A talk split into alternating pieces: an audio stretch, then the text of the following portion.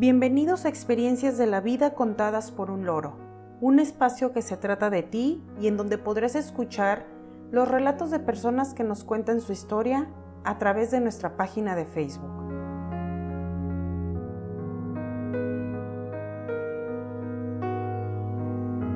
Hoy es 24 de octubre de 2020 y dedicamos este capítulo número 38 a Experiencias en relaciones fallidas. Los invitamos a quedarse con nosotros a escuchar las historias que nos hicieron llegar.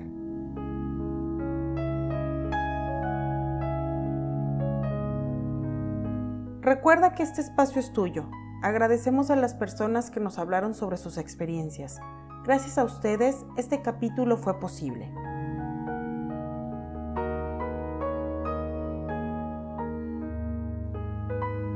La primera historia se titula Noviazgo largo, matrimonio corto.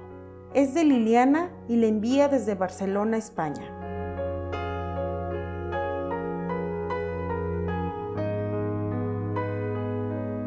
Cuando estaba en el bachillerato, conocí a Antonio y me enamoré de él. Empezamos a ser novios y cuando llegó el momento de ir a la universidad, fuimos a la misma, pero cada uno a diferentes carreras. Con el pasar del tiempo decidimos vivir juntos y todo marchó bien. Cada uno respetaba los tiempos y espacios del otro, cada quien tenía sus amigos y salía con ellos, y nosotros pasábamos tiempo de calidad juntos cuando podíamos. Al terminar los estudios decidimos ir a Madrid a trabajar y continuamos viviendo juntos. Después de un noviazgo largo y de estar viviendo juntos, decidimos que ya era momento de casarnos Tal vez lo hicimos solo por satisfacer a nuestros padres, que constantemente nos decían que debíamos tener la bendición de Dios. Después de la boda, todo dejó de tener sentido. Nuestra convivencia cambió.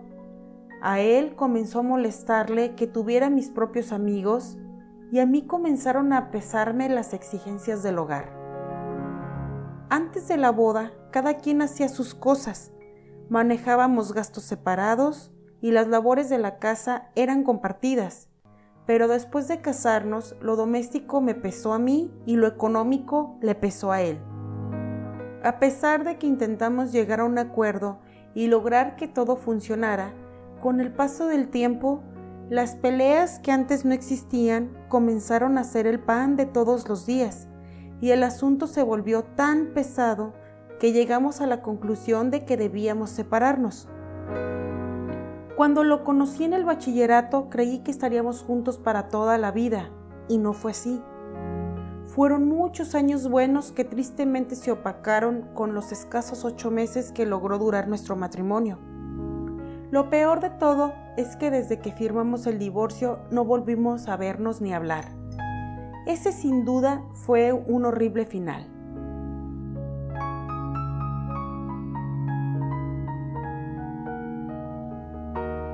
La siguiente historia se titula Relación sin nombre. Es de César y le envía desde Bogotá, Colombia.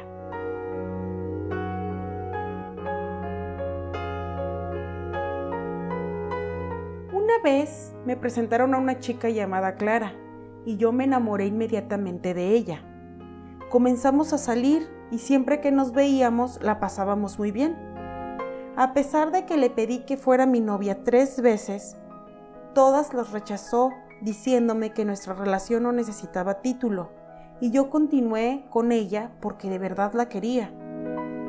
Pero con el tiempo esto comenzó a pesarme, pues no podía invitarla a eventos de mi casa, ni de amigos y tampoco podía acudir a eventos de ella. Sentí que todo se estaba volviendo algo secreto entonces vi que algo no iba bien. Siempre que platicaba con mis amigos acerca de ella, todos me decían que una relación normal no era así, que no iba a llegar a ninguna parte. Con el tiempo empecé a sentir amargura e incluso me alejé de las personas que daban opiniones negativas de mi relación con Clara. Un día me decidí a decirle a ella que no podía continuar así, y ella simplemente me dijo que nunca tuvimos nada, que solo la pasábamos bien. Fueron tres años que se me fueron en alguien que jamás me consideró su pareja y yo sentía mucho despecho. Dejé de frecuentarla y no volví a verla nunca. Por mucho tiempo me pesó no haber entendido antes que yo la quería, pero que yo no era correspondido. Comprendí que el amor propio es el primer paso para querer a alguien después.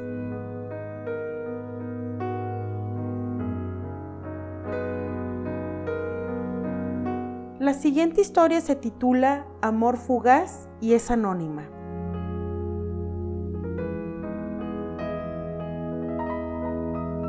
Pasó en el 2014. La verdad es algo de lo que no me siento orgulloso, porque en ese tiempo yo estaba aburrido y me fijé en alguien que era bonita, pero no era de mi tipo. Yo estaba en prepa. Siempre que pasaba por donde ella estaba, ella me veía entonces yo también comencé a verla. Un amigo me dijo, mira, creo que le gustas a ella, y me incitó a hablarle. Y obviamente yo me acerqué y le hablé. Pero luego me arrepentí. Ella me agregó en Facebook y comenzamos a hablar. Y como estábamos en la misma escuela, se sentaba en el mismo lugar que yo.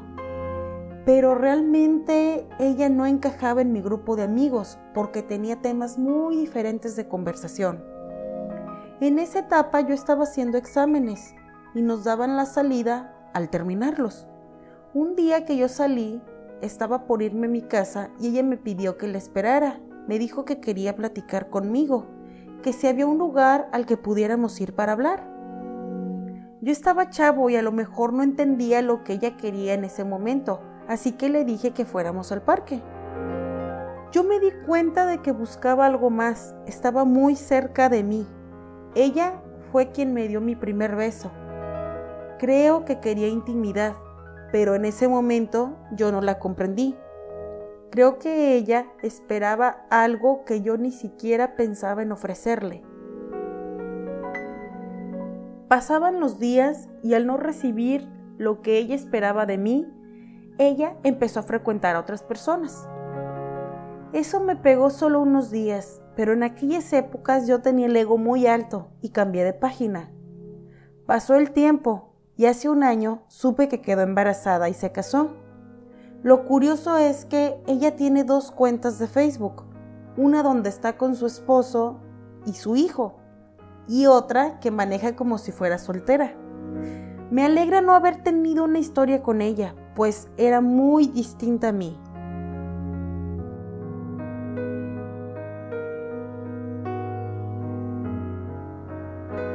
La siguiente historia se titula Historia de desamor con enseñanza. Es de Natalia y le envía desde Guadalajara, México.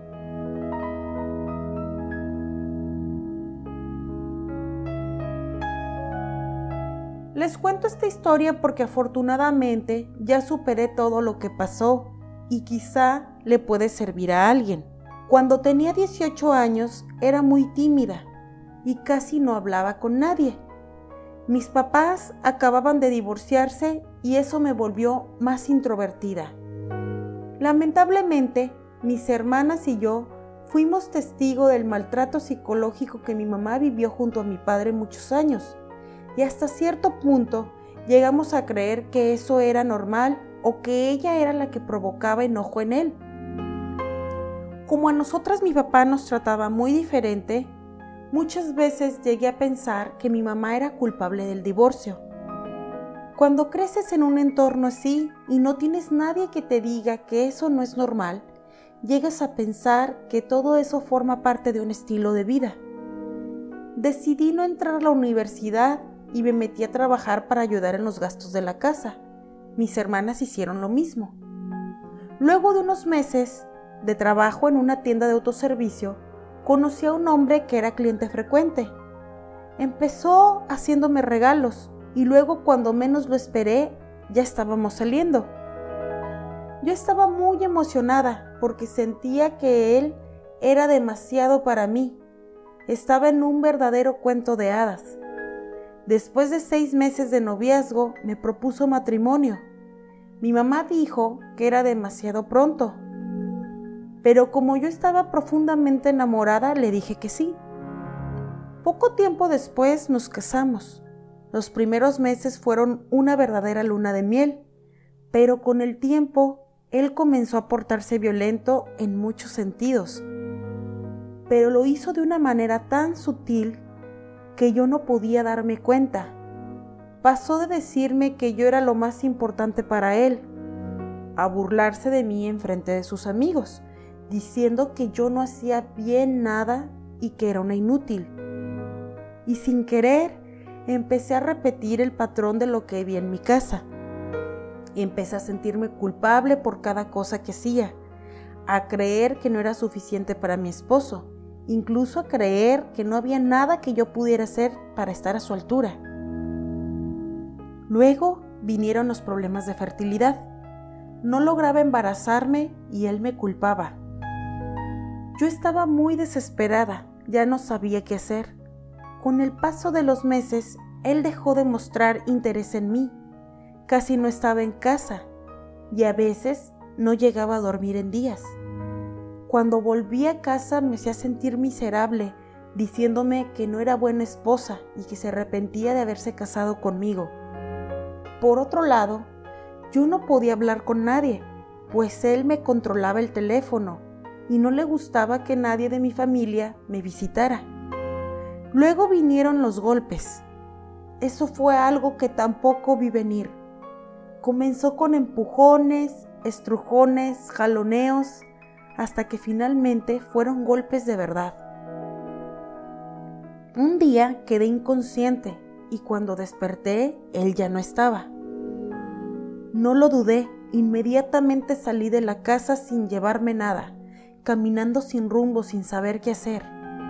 Una mujer de edad avanzada vio mis heridas y sin conocerme me ayudó. Era la primera vez que hablaba con alguien en mucho tiempo, así que le conté todo lo que estaba viviendo. Después de eso sentí mucha paz. Ella me aconsejó no volver a casa y me animó a denunciar a mi marido. Lo hice y después de eso no pasó mucho tiempo para el divorcio necesario. Volví a casa de mi madre y por fin entendí el infierno que vivió junto a mi padre. Comprendí que ella nunca tuvo la culpa de nada y que divorciarse de mi papá fue lo mejor que pudo hacer. En mi caso fueron cinco años de infierno, que luego de mucho tiempo de terapia logré superar. Afortunadamente ahora todo eso es un mal recuerdo pues me casé de nuevo y ahora tengo tres hijos. De las historias de desamor se puede aprender. Lamentablemente, muy pocas nos atrevemos a hablar.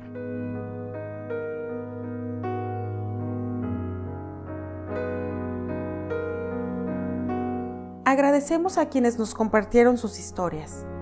Les adelantamos que el tema de la siguiente semana será experiencias de terror o eventos sobrenaturales. ¿Tienes algo que contar? Ya estamos ansiosos por recibir y relatar sus historias. Deseamos que todos ustedes se encuentren a salvo.